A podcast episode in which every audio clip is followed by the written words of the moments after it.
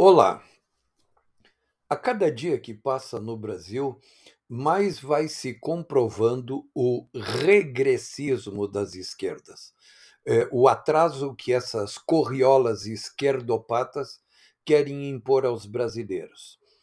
As oposições articuladas contra o governo do presidente Bolsonaro ficaram exultantes quando a PEC dos precatórios, na semana passada, foi aprovada em primeiro turno com apenas 312 votos. Só quatro votos acima do mínimo necessário de 308 votos para aprovação de uma proposta de emenda constitucional.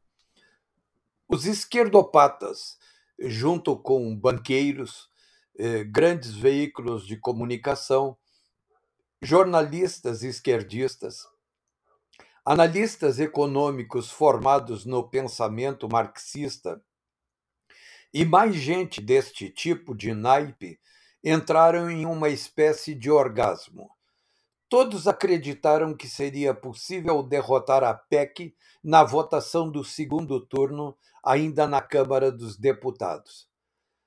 Pressões foram detonadas de todos os lados partidos esquerdopatas ajuizaram a enésima ação no partido político esquerdoide chamado Supremo Tribunal Federal.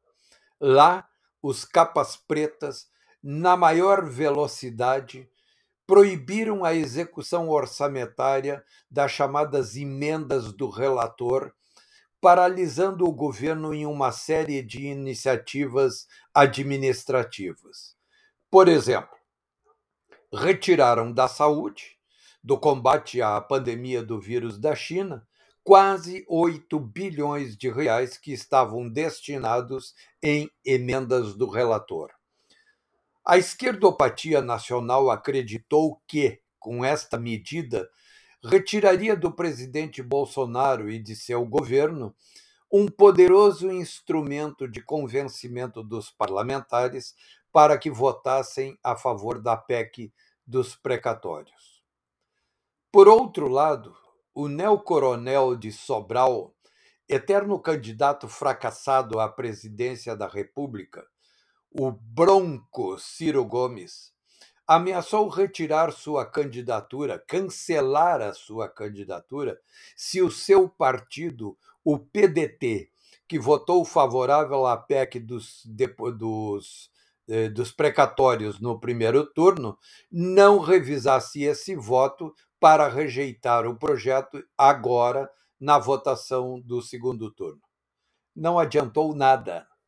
A derrota foi ainda pior, ainda mais ampla a sessão da Câmara dos Deputados de ontem eh, começou pela manhã e só foi terminar depois das 22 horas e 30 minutos. A PEC dos precatórios foi aprovada em segundo turno por 322 votos, 10 a mais do que no primeiro turno, contra apenas 172 votos dos partidos esquerdistas e seus puxadinhos. 322 a 172. Ou seja, mais uma vez ficou demonstrado o tamanho das esquerdas e a sua capacidade de mobilização. Não se viu uma passeata contra a PEC dos precatórios.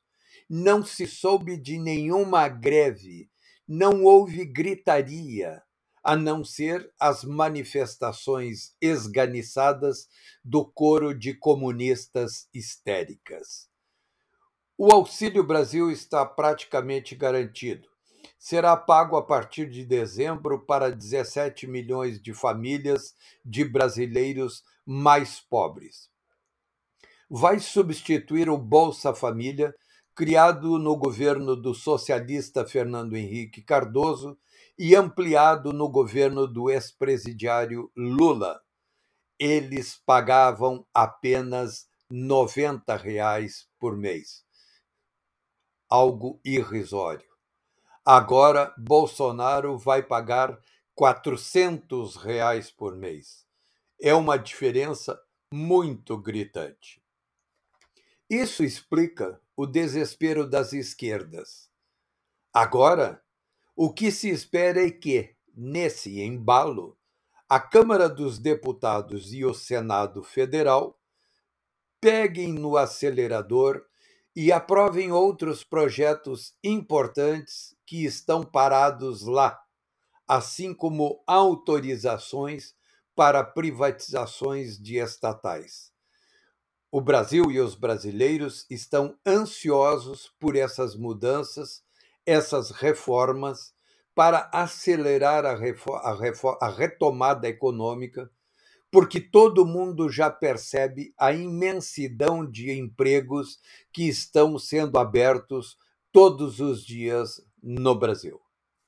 Até mais.